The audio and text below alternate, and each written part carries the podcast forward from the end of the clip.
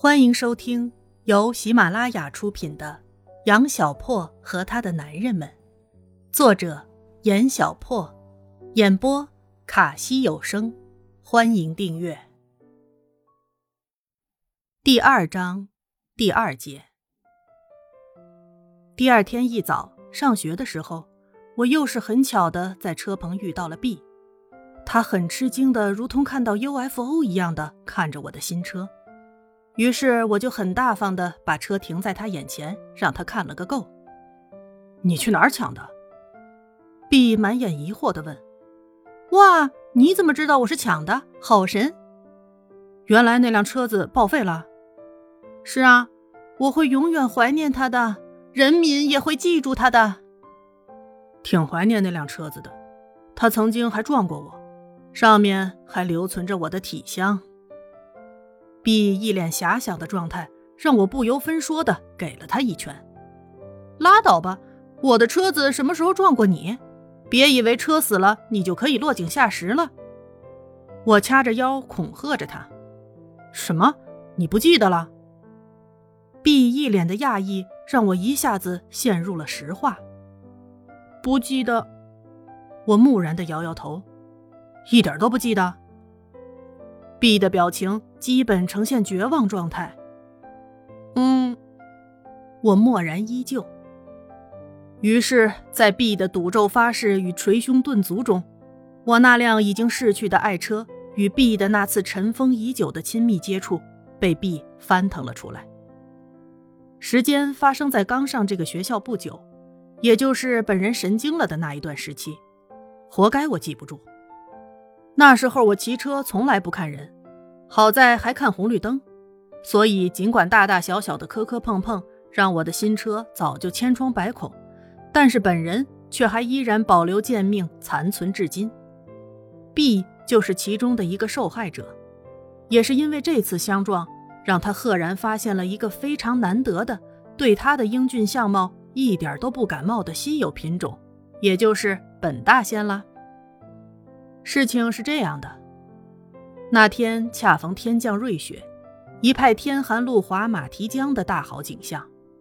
大家骑着车子，无一不是如履薄冰，小心翼翼。只有从小就不怕死的本人，仍在马路上浑噩噩的、乱七八糟的骑着车子横行。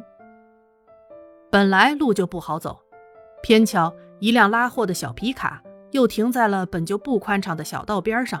而恰好又是放学时间，人潮蜂拥而出，就被拥挤的小道造成了交通堵塞。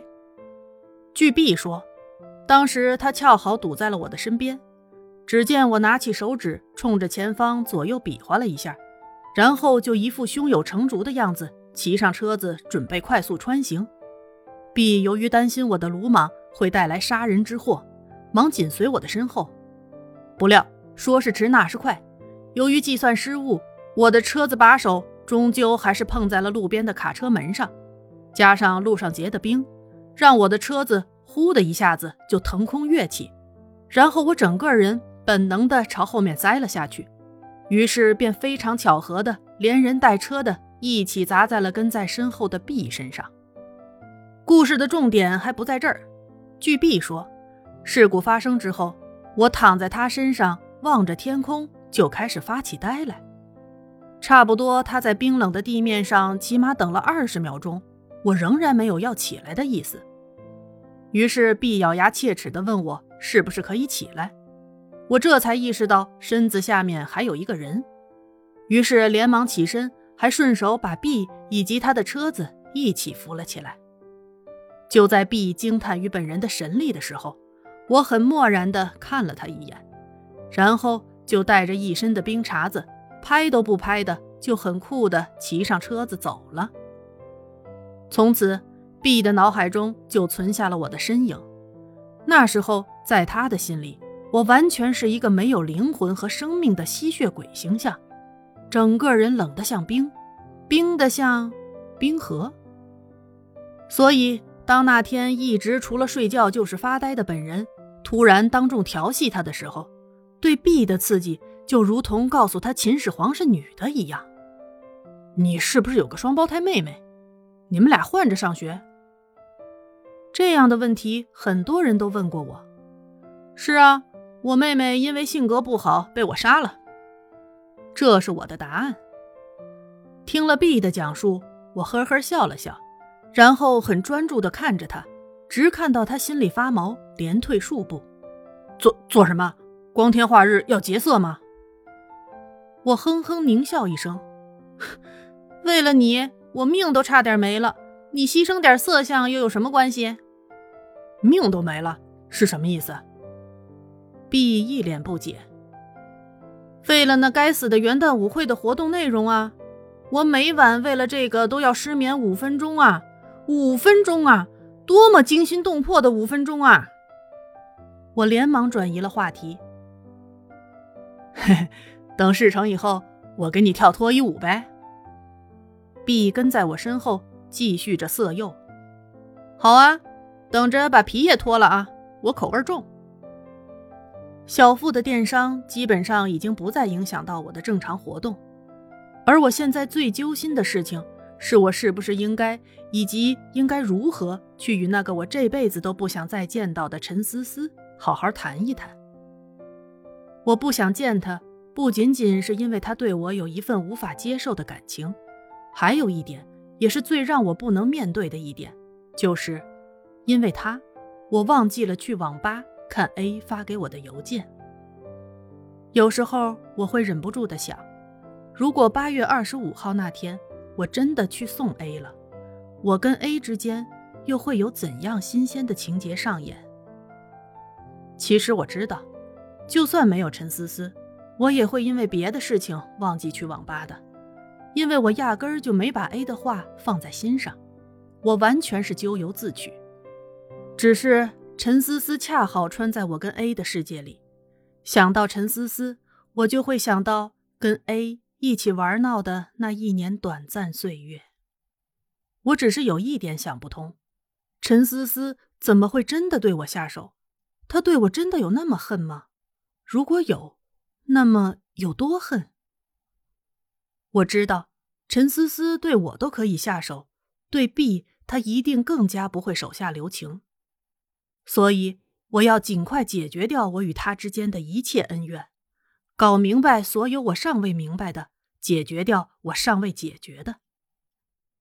一个很平常的下午，我跟老师请假说要去拔牙，然后径直来到了陈思思所在的那所普通高中。尽管在此前我已经做足了见到陈思思的心理准备，但是当我终于还是见到她的尊容的时候，我依然还是吃了一惊。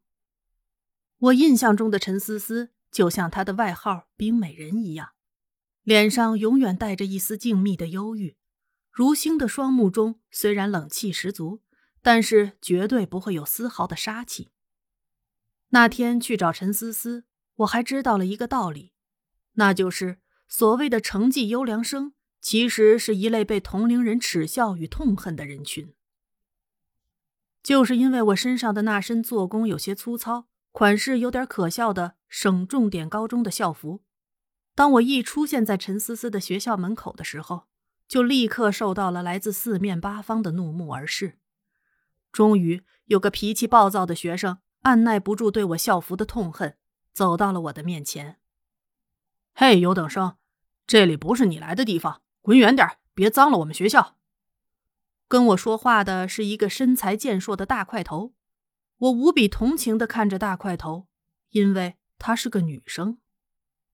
我是来找老同学的。我的语气十分的客气与小心翼翼，毕竟是在别人的地盘，还是小心一些，以免被毁尸灭迹。这里有你的老同学，优等生，你穿着重点学校的校服来这里找你的老同学。摆明了是来嘲笑与奚落他的吧？想不到我客气的话语反而更加激起了众怒，哗的一下子我就被包围了个严严实实。相同的立场能让一个团体异乎寻常的团结，就像面对全世界，全体中国人就团结了；面对全国各个省份的人们就团结了；面对全省各个地市的人们就团结了。而面对我们这些所谓的重点高中的优等生，所有非重点学校的学生就都团结了。我操！我就是来找个老同学，你们哪儿那么多事儿啊？我的暴脾气终于爆发了，气氛一时有点肃穆。包围着我的同学被我的前后反差搞得一时有点发愣，以至于在一刹那，他们搞不清是应该给我让路，还是应该群体痛扁我。你们敢动他一下试试？正在气氛凝重的马上要爆炸的时候，又一个外来声音的加入，将气氛再一次改变。于是大家把目光都投向那个声音的源头。我坐在车子上乐了，是 B。他把校服脱了下来，围在了腰间，看上去比我低调一些。不过，他手上拿着的一块不知道从哪里捡来的砖头，加上一脸视死如归，一下子就将场面变得简单起来。我操！原来是来挑场子的，哥儿几个灭了这小子！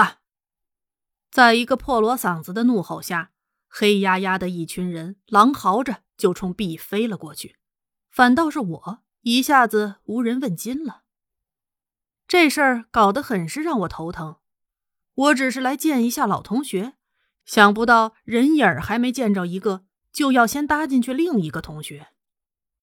B 还是很机灵的，见到一群人跟饿狼一样冲自己扑上来，马上一个华丽的转身，骑上车子就开始飞速狂奔起来。B 是短跑高手，没有他短跑的特长，也进不来我们学校。至今，市中学生运动会的一百米、二百米记录上还牢牢留着他的大名。所以，当他骑车逃走的那一刹那，还颇有余地的回过头给我来了个飞吻，以示告别。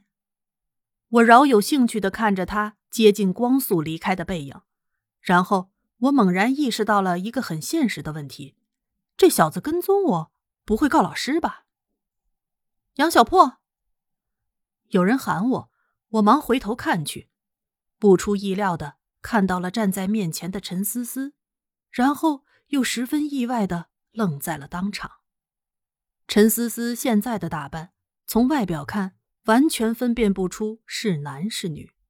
一身帅气的牛仔，配上他一米七五的高挑个头，加上一头利索的亚麻色短发，与没有任何表情的冷酷面庞，以及伴在他身边。紧紧缠着他胳膊的一个小女生做警务陪衬，一时间我恍然以为站在我面前的是陈思思的双胞胎哥哥。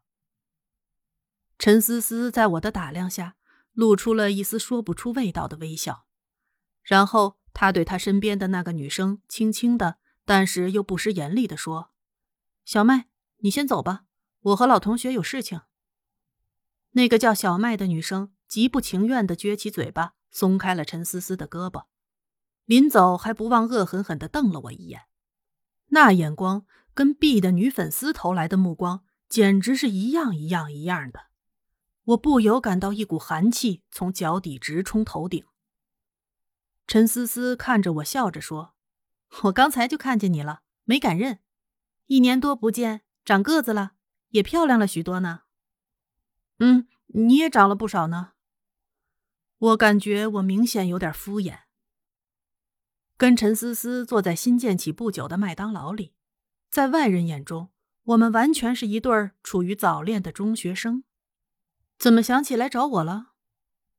陈思思看着窗外问我，她今天一直躲闪着我的目光。陈思思，你知道我的性格，我从来不会转弯抹角。今天我来找你，你应该也清楚，电棒的滋味我尝过了。我就是想知道真正的原因。没什么原因，我就是不喜欢看你跟那个男生在一起。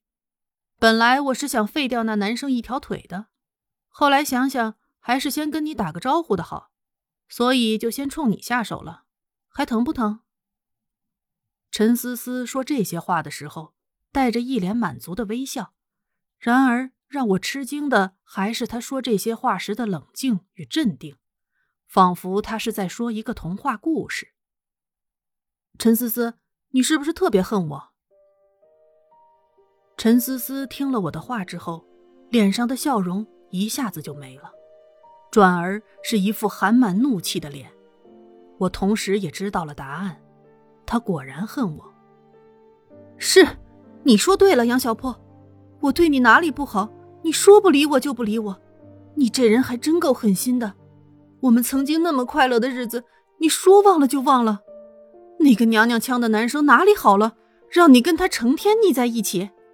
今天来找我，你还带着他来，跟我示威是不是？你看看我现在的样子，看到了吗？我就是要证明给你杨小破看，我一点都不比男生差，我照样能获得女生的喜欢，而且不比任何一个男生少，甚至更多。陈思思慷慨激昂的陈词让我一时语塞，什么都说不出来。我从来都不知道，都一年多了，我在他心中非但没有淡化，反而愈发的深刻了。接着。又是不容我反应，陈思思撸起袖子，把她雪白的胳膊横在了我的面前，在那如雪的肌肤上，赫然用刀刻着我的名字，鲜红的杨小破，刺得我眼睛生疼生疼的。我跟你说，杨小破，你对我无情，我并不怪你，但是我会永远的将你的名字刻在我的身上，将你的整个人刻在我的心里。除非有一个真的比我强的男生出现在你的世界里，否则我绝对不会允许其他男生接近你。陈思思说话的时候，完全不像一个才十七岁的少女，那种沧桑的成熟让我不寒而栗。陈思思，你歇歇先，让我想想。我大口的喝着冰冷的可乐，大脑在飞快的转动着，面前的这个女生。基本上已经疯了，这种疯狂不仅威胁着我，也威胁着我身边的每一个朋友。嗯，那个思思啊，咱们商量一下怎么样？我向你保证，以后没有你的同意之前，我不会交任何的男朋友。但是也希望你不要伤害任何一个我身边的朋友或者同学。就算你看着不爽要动手，也先跟我打个招呼好不好？如果你说的有道理。我帮你代劳都是可以的呀。想了半天，我才憋出了这么一段不可理喻的屁话。陈思思静静的看着我，声调很慢，但是柔情万分。你说话算数，我不会妨碍你跟男生正常交往的，但是今天来的这个男生不行。为什么？我跟他完全是很正常的同学交往啊，而且。他初中时候交的那个女朋友，现在还在交往着呀。B 的那个小女朋友的事情，我也是道听途说来的，不管是不是真的，先用上再说。那也不行。哎，你讲不讲理呀？因为他已经喜欢上你了。你别胡说了，我有点烦了。不信你去问问他，他要是说个不字，就算我瞎了眼。他现在看你的眼神。跟当初 A 看你完全是一个样子，你没发现吗？你还真是个感情白痴呢！哼。陈思思一脸得意的笑了起来。当我听到 A 的名字从陈思思的口中说出来的时候，那种内心的悸动再一次不可抑制的爆发了出来。于是我匆忙离去，带着满心的疲惫。本集播讲完毕喽。感谢您的收听。